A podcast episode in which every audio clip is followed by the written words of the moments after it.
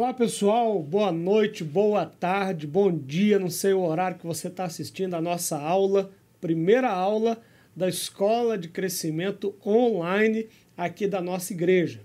E nós vamos começar é, nesse primeiro módulo falando sobre as cartas de Paulo. É, no entanto, eu não vou na sequência que está na Bíblia. Eu quero começar falando aqui hoje sobre a primeira carta de Paulo a Timóteo, né, ou Timóteo. Timóteo era um filho na fé de Paulo, né, um jovem pastor, e que recebia diretamente de Paulo várias instruções e orientações, como aqui nesta carta. Né. Ele teve esse privilégio de ser formado por Paulo. E Timóteo era pastor em Éfeso. É, Éfeso era um grande centro daquela época, uma rota de de passagem, de viagem, de é, por onde eles transportavam muitas coisas, havia um comércio muito aquecido ali, uma economia muito forte e, portanto, também muita influência cultural, é, tanto do judaísmo como é, dos gregos e por aí vai. Então, Éfeso não era uma cidadezinha qualquer, era uma cidade de destaque naquela época. E Timóteo era pastor nessa cidade. E ele está recebendo aqui, nessa primeira carta que Paulo envia a ele, algumas orientações. Claro que eu quero recomendar que você leia o texto todo. Né? Você vai ler o texto todo. Você vai pegar. Hoje a gente vai falar da primeira, aliás, do primeiro e do segundo capítulo. Né? Essa primeira carta tem seis. Então, nós vamos falando de dois em dois para aproveitar bastante o texto e tratar desses temas bíblicos né, tão importantes, porque é, se você pensar, essa carta foi escrita há aproximadamente dois mil anos atrás, mas o ser humano não mudou. Então ela é atualíssima para nós nos dias de hoje. Está comigo aqui hoje para conversar sobre a, a, carta de Paulo a Timóteo, a primeira carta, o pastor Pablo, que vocês já conhecem, meu amigo, pastor na né, Laguna, e a gente vai trocar algumas ideias aqui sobre o capítulo 1 e o capítulo 2 da primeira carta de Paulo a Timóteo. Bom, eu acho que sobre a autoria, pastor Pablo, é, não há dúvida de que foi Paulo, ele, mesmo, ele, ele se apresenta no início da carta, Paulo, um apóstolo de Jesus Cristo, né, segundo o mandamento de Deus, nosso Salvador. E é, quanto à pessoa que, que era o, o a que recebia a carta, também não tem dúvida de que era Timóteo, porque ele vai citá-lo aqui várias vezes. É, mas vamos lá. São três temas importantes aqui, de tantos, mas o tempo não permite falar de todos, que eu gostaria de trazer para a gente bater um papo. O primeiro deles está aqui, ó, capítulo 1, versículos 14 e 15. E a graça de nosso Senhor superabundou com a fé e o amor que há em Cristo Jesus. Esta é uma palavra fiel e digna de toda aceitação. Que Cristo Jesus veio ao mundo para salvar os pecadores, dos quais eu sou o principal. Aí eu vou ler só o 16. Mas por isso obtive misericórdia para que, primeiro, em mim, Jesus mostrasse toda a sua longanimidade para exemplo dos que haviam de crer nele para a vida eterna. Então, Paulo aqui está falando sobre graça, salvação, né? Fala um pouquinho para a gente sobre isso. Primeiro, então, eu queria agradecer, sempre um privilégio está aqui nessa igreja que eu amo, igreja de Cidade Nova, igreja do pastor Leandro. E Paulo é engraçado que Paulo vai discorrer muito sobre a graça. E pastor Leandro, eu falo que de todas as pregações, a que eu mais tenho temido e evitado é a pregação da graça. Por quê? Porque a graça que não me transforma, ela me deforma. E a pregação da graça que a gente tem visto hoje, ela é muito antibíblica porque ela é uma graça que não exige mudança na minha vida. E Paulo nunca falou sobre esse tipo de graça. Na verdade, a gente tem que entender a graça como um poder de Deus em nós que nos dá a condição de suportar o pecado e dizer: agora com a graça eu consigo dizer não. E a maioria das pessoas tem olhado para a graça e, e, dito assim: já que eu tenho a graça, eu posso fazer o que eu quiser. Aí as pessoas pegam alguns argumentos, por exemplo, aonde abundou, abundou o pecado, superabundou a graça. Só que aí eles não continuam a leitura, que diz assim: então o que faremos, pois? Pecaremos? E Paulo vai dizer assim: de maneira alguma. Uhum. Então eu acho que essa geração é uma geração que tem se perdido por causa dos pregadores da graça. Né? Então a igreja boa é a igreja que tem disciplina, a igreja boa é a igreja que prega renúncia, a igreja boa é a igreja que te obriga a ser um cristão de verdade. E qualquer outra igreja que coloque uma graça que não te gere mudança, não está pregando a graça que Paulo prega, a graça que Paulo ensina a Timóteo. E eu falo que todo líder que é de Deus e se preocupa com a sua salvação, ele te ensina uma graça que te faz melhor, não uma que te mantém nem te piora. Então eu começaria dizendo: cuidado com as pregações sobre graça que você tem ouvido. É. É a, a, a graça, não sei qual o termo, se existe um termo técnico para isso, eu já ouvi alguns, mas é essa graça barata, né? É. Essa graça que não me leva a nada. Eu é, já ouvi relatos, nunca é, tive numa igreja dessa, mas já ouvi relatos de igrejas que estão descambando para essa, essa teologia é, de que eu, eu faço o que eu quero. A graça é uma liberação para que eu faça o que eu quiser. Inclusive, é, é exemplo, né? a questão do dízimo, a questão da oferta. Não, eu estou na graça. Eu entrego o que eu quiser, se eu quiser, né, o, quanto eu quiser.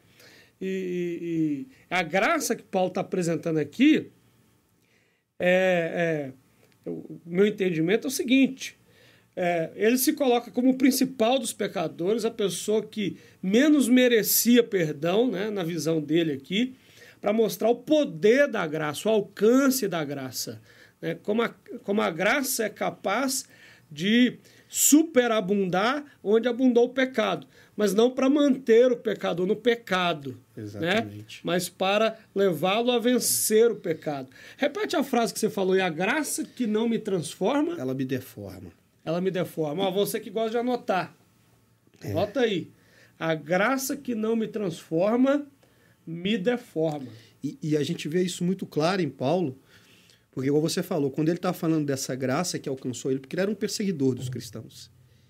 E essa graça foi até onde ele estava e disse: Você é bem-vindo ao Evangelho. Mas depois, quando você começa a acompanhar a vida de Paulo, ele fala: Agora a minha vida é de glória em glória. Agora não vivo mais eu, mas Cristo vive em mim. Ou seja, Esmurro meu corpo. Pronto essa graça veio me fazer melhor. Eu falo que o melhor exemplo que eu, que eu vi já na Bíblia, que, que tem sobre graça, é o exemplo do, do, do, do jardim. Porque quando Adão e Eva eles pecam, a Bíblia fala. Pode trazer água para nós? É. Isso é sempre bom. É. Né? Obrigado. Quando Adão e Eva eles pecam, pastor Leandro, o que, que Jesus, né, a Deus faz? Ele providencia um cordeiro, isso é a graça mas logo em seguida eles são expulsos do jardim. Então eu falo uma coisa para as pessoas: cuidado para você não ir com graça e tudo para fora do paraíso. Porque tem muita gente que está condicionando a graça à salvação. E a gente não pode condicionar somente a essa graça. O que, que a Bíblia vai falar? Pela, pela, pela fé sois salvos. Isso não vem de vós. É dom de Deus. Ok, mas esse dom ele implica em obrigações. Então, eu disse isso ontem no culto que eu estava pregando. Eu disse: olha, Sansão nasceu para ser nazireu. Ele tinha uma obrigação. Você, como cristão, também você tem obrigações. Então, não coloque a graça como sendo esse direito de viver do jeito que você quer viver. Muito bom. Isso não é evangelho. Muito bom. Como eu disse, a gente vai tratar de três assuntos, porque o nosso tempo não é longo. A ideia é que a aula dure aí de 20 a 25 minutos no máximo. Aí aqui já no capítulo 2, é, Paulo vai dizer assim: Exorto-te que antes de tudo se façam súplicas, orações, intercessões e ações de graças por todos os homens, pelos reis e por todos os que estão em autoridade, para que tenhamos uma vida quieta e sossegada em toda a piedade e honestidade, porque isto é bom e aceitável aos olhos de Deus, nosso Salvador. Olha aí, tá aí a explicação do porquê que todo culto a gente ora pelas nossas autoridades, né? E esse ano, pastor Pablo, é um ano muito importante porque nós vamos ter as eleições, vamos escolher de deputado estadual até presidente da República, né? Deputado federal, senadores, aliás, só um senador esse ano, é, governador e vice, presidente e vice. E, e como é que você enxerga o papel da igreja nesse momento? Porque ainda há pessoas que. Porque aqui Paulo está ensinando a orar pelas autoridades. E ainda pessoas que têm é, aquela, aquela, aquela rejeição ao assunto, nem gostam que toque nesse assunto, sendo que a Bíblia toda ela é repleta de políticos e de homens que ocuparam posição de autoridade. Né? É. A primeira coisa que a gente precisa pensar é que, independente do jeito que eu penso, eu estou sendo governado por essas pessoas. E aí a pergunta que eu faço é: eu amo a minha família? Eu amo a minha casa? Como eu quero que os meus filhos sejam cuidados? A igreja ela ocupa um papel na sociedade. Tirar a igreja da política é tirar a igreja da sociedade. O problema é que não existem espaços vazios. Se a igreja não tiver, quem vai estar? Então eu acho que com a criança você trabalha de um jeito. Com o adulto você tem que trabalhar de outro. Então não é possível que um adulto chegue à conclusão de que a igreja não se faça necessária. Paulo está falando. Ainda mais nos dias de hoje. Não né? é possível. O, pastor Leandro, eh, posso te chamar de Leandro aqui? eu tenho medo do que os meus filhos vão enfrentar. Sabe? É, eu fico vendo, às vezes a gente em conversas internas, por exemplo, agora saiu esse é, laputaria que. Né? E você falou é, comigo da. Deixa eu explicar para o pessoal não assustar. Tá. Você usou esse termo aí. Esse é o nome de, acho que uma lanchonete, né? É. Que foi aberta aqui em Belo Horizonte. Está aberta. Está aberta. Aí você pode ir lá. Você não, né? Estou falando aqui em tese. É, a pessoa pode ir lá agora, que está lá aberta, agora não sei o horário que você está assistindo, mas está lá aberta. E não vou nem entrar em detalhes do que, que é vendido lá. É, mas você já deve imaginar aí. É. Lá está aberto, mas a minha igreja, quando o, o, o, barulho aumenta um pouco, a polícia me visita. É. Então, a inversão de valores, ela está acontecendo. E que vai acontecer, a gente sabe que vai acontecer. Mas quem está barrando o processo acelerado é a igreja. É. Então eu falo, todo mundo que ama os filhos, que quer viver numa sociedade que tem ainda princípios, ela deve entender que é fundamental a representatividade. Então, olha, nós já passamos dessa fase de dizer eu concordo, eu não concordo. Porque é muito mais que o indivíduo, é o coletivo. Se você não concorda, está te alcançando, vai alcançar a sua casa, vai alcançar os seus filhos. E aí a gente sabe, pastor Leandro, quanto a igreja tem sido presente nas cidades, quantas pessoas que têm sido ajudadas pelos recursos, pela ajuda institucional, por tantas coisas que a igreja faz. É porque vocês não ficam alardeando. E eu acho só que a gente tem que aprender uma coisa. É, a autoridade ela tem três funções na nossa vida: proteção, provisão e promoção. Quem não ama a sua autoridade não ama a sua própria vida. Porque eu não posso estar lá, mas você está lá me resguardando. A minha casa é resguardada por você. A educação para que os meus filhos não sejam doutrinados nas escolas está sendo guardada por você. Então, se eu amo a minha família, amo a minha casa, eu quero alguém que me represente. E aí, é, eu tenho dois momentos, né? O momento da escolha, que é esse ano. Sim e depois que passa o momento da escolha, o que, o que, que sobra para a igreja? O que Paulo está dizendo aqui? Orar. Orar. É? Orar. É, depois que já foram escolhidos lá os, os é, deputados, governador, senador, presidente, já foi eleito, agora o que, o que cabe é, para a igreja é a oração. Então, vamos pensar bem esse ano aí para a gente escolher é, de maneira assertiva os nossos governantes. E agora um tema aqui bem polêmico, considerado até por alguns estudiosos das cartas de Paulo, um dos textos mais difíceis de interpretar. Vou ler para vocês. Atenção, mulheres, não arrepia não. Escuta aí, mas não arrepia não. Tá lá, ó. Capítulo 2, versículo 8. Quero, pois, que os homens orem em todo lugar, levantando mãos santas, sem ira nem dúvida.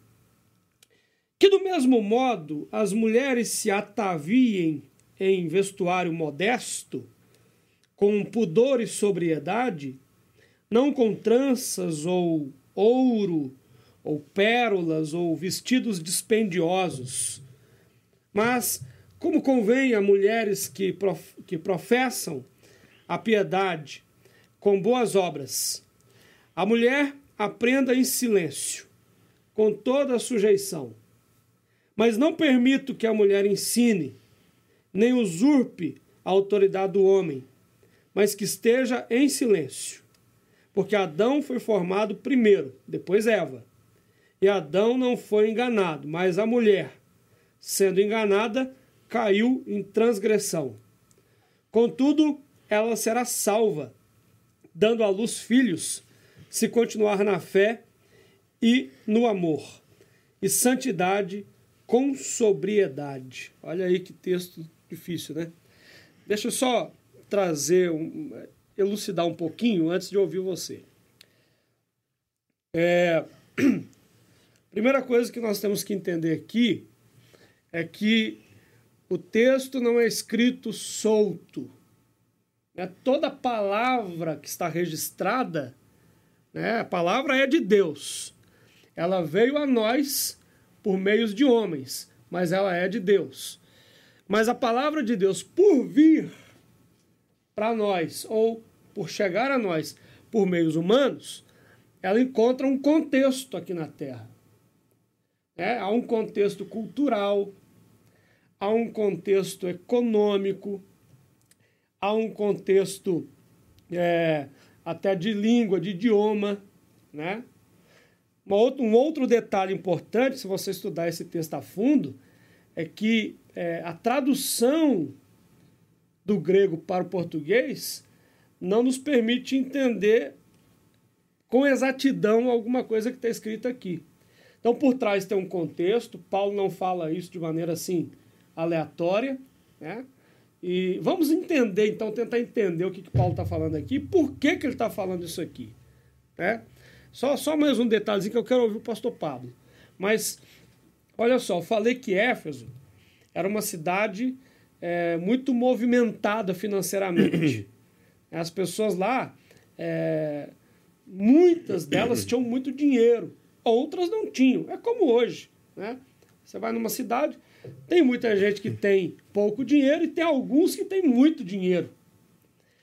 Então, as mulheres mais ricas, elas tinham por hábito, assim, comprar roupas muito caras, né? Aqui o termo é dispendiosas, roupas dispendiosas, roupas muito caras. E elas faziam assim penteados maravilhosos, suntuosos, e colocavam joias ali no meio do cabelo, até pérola no meio do cabelo. Isso tudo para se mostrar mais importante, é, para mostrar a sua posição social, né? para até desmerecer a condição da pessoa que tinha menos recurso. Então esse é um ponto. Segundo ponto, segundo ponto, havia por trás dessa afirmação de Paulo aqui sobre o silêncio das mulheres uma vamos dizer assim, uma denúncia que chegou para ele. Que muita coisa que Paulo escreve nas cartas é fruto de informações que chegam para ele. É resposta a problemas que a igreja estava enfrentando. Então havia uma denúncia de que algumas mulheres estavam tumultuando o culto, estavam tumultuando o culto. E aí Paulo, então, precisa ser mais duro, mais firme em relação a esse problema. E é claro que ele também não deixa de reforçar, ratificar né, essa ideia bíblica de que o homem é autoridade, é cabeça sobre a mulher. Então, a, a mulher vai com o marido à igreja, o marido é autoridade sobre ela. É, isso não mudou. É, fala assim: Adão foi criado primeiro. Né? Foi formado primeiro, depois Eva. Então, essa ordem é, dos fatores aí não mudou. Então vamos lá, quero ouvir um pouquinho o pastor Pablo. Não sei se eu falei alguma bobagem aqui, você me corrija e, e acrescente aí alguma coisa para nós. É, então, a, a, primeira coisa que eu acho que a gente tem que falar, a gente está vivendo um contexto em que o feminismo está imperando, e aí eles estão fazendo essa alegação. Ah, a Bíblia é um livro machista, patriarcal, e a gente precisa desconstruí-lo. Isso não é verdade. Tanto não é verdade que a livro não é um, um livro machista, é, é que todos os lugares aonde o cristianismo chegou, a mulher tem direitos. Por exemplo, você vai num país islâmico, como que a mulher é, é, se comporta? Como que ela é tratada? Ela não tem nem direitos. Né? Então, é o homem e pronto. Então, você vem num país como o Brasil, que é um país né, cristão, a mulher tem direito, ela tem fala, você tem amigas deputadas, ela, elas estão em todos os lugares. Então, a primeira coisa, a Bíblia não é um livro machista. A gente precisa entender isso. Mas ele está inserido numa cultura. E aí a gente precisa entender um pouco dessa cultura. Agora, o que a gente precisa entender é que a gente não pode pegar uma fala e fazer dessa fala um ponto de definição. O que, que eu costumo dizer, pastor Leandro? Hermenêutica é isso, é o, ato, é o ato da gente entender a Bíblia. Por que, que a gente é contra o homossexualismo? Porque você pega o Antigo Testamento, você pega o Novo Testamento, sempre Deus é contra. Não existe uma abertura para que eu fale assim, eu posso pensar diferente. Agora, vamos pegar o papel das mulheres no Antigo Testamento? Elas sempre tiveram um papel de importância. A gente pode falar de Ruth, de Ana, de Esther, e elas sempre tiveram direito à fala. Elas sempre tiveram direito à fala. Inclusive, você está falando aí, eu não li, mas no capítulo anterior, o primeiro, Paulo vai dar uma lista de pecados, né, aqui, assassinos de pai e mãe, né, homicidas, fornicadores, é, sequestradores, mentirosos, é, é, é, é contrários a essa doutrina, homossexuais, está na lista de Paulo, né, de pessoas que não tem como que tem que mudar o comportamento. É, não tem como você falar que em algum momento a Bíblia é a favor disso. Só que quando você pega, por exemplo, a questão da mulher, a gente tem mulheres que falavam. Quando a gente pega no ministério de Jesus, a gente tinha mulheres que auxiliavam e o ajudavam. A própria Maria, quando a gente pega a, a, o Evangelho de João, muitos dizem que o, que o que está no livro de João foi assessorado por Maria, pelas falas de Maria. O próprio Timóteo, além de Paulo, quem cria ele na fé é a avó e a mãe dele. Pronto. Né? É. Então, o que, que a gente entende? Que nesse momento não era bom que a mulher falasse. E, e é o que você falou. A gente tem que pensar que hoje tem um processo acústico. Então, o, o pastor Leandro, quando está falando, ele tem um microfone. Antigamente não, não havia acústica. Então, quando o homem falava, era necessário que todos que estivessem ali ficavam em silêncio. E dizem que por, ficavam os homens assentados e ao redor as mulheres. E as mulheres começavam a conversar entre elas o que estava sendo discutido. Isso gerava um problema até de acústica no lugar. As pessoas passavam a não entender o que estava sendo falado. Então Paulo falou: olha, então convém que se cale. Deixa quem tem que falar, falar. E em caso se tiver, você tiver que perguntar alguma coisa, você pergunta ao seu marido que ele vai te falar. É. Né? Mas não existe essa questão de que por causa disso não existe ministério feminino. Né? Uma vez me perguntaram assim, um pastor presbiteriano me perguntou. Ele falou assim: você acredita que mulher pode ter ministério? Eu falei: quando Deus fala através da sua boca, quem fala é você ou é Deus? Quando você prega, o que está saindo da sua boca é o evangelho seu ou de Deus? Ele falou, de Deus. Eu falei, quando a mulher fala também. Então, a, a, Bíblia vai apoiar o ministério feminino, vai falar do ministério feminino, mas nesse momento, Paulo está fazendo uma advertência. Então, não pegue esse momento e coloque como sendo algo definitivo. Sim. Em outros tantos momentos, as mulheres tiveram voz e falaram. Sim. E a mulher hoje tem voz e fala. Muito bom, pastor Pablo. Nós estamos chegando aqui ao final, mas eu queria terminar com esse versículo aqui, que para mim, Paulo escreve tanta coisa maravilhosa, mas é, é, é, certamente esse versículo aqui está no top 10, top 10, top 10 daquilo que Paulo escreveu. Para mim, pelo menos. Ele escreve assim: Ora, ao Rei eterno, imortal, ó, até arrepio, invisível, ao único Deus, ao, ao único Deus seja honra e glória para sempre e sempre. Amém. Amém. Rei eterno, imortal, invisível. E eu lembro de uma música que a gente Mais cantava. Real. Ao Rei eterno, imortal, invisível, mais real. A Ele ministramos, ministramos o louvor. Amém? Amém. Encerramos com essa aí, pessoal. Ó, semana que vem a gente continua falando da primeira carta de Paulo a Timóteo. Que Deus abençoe a sua vida. Não deixa de ler os dois capítulos completos. E se tiver dúvidas, nos procure para a gente conversar, tá bom? Deus abençoe. Deus abençoe.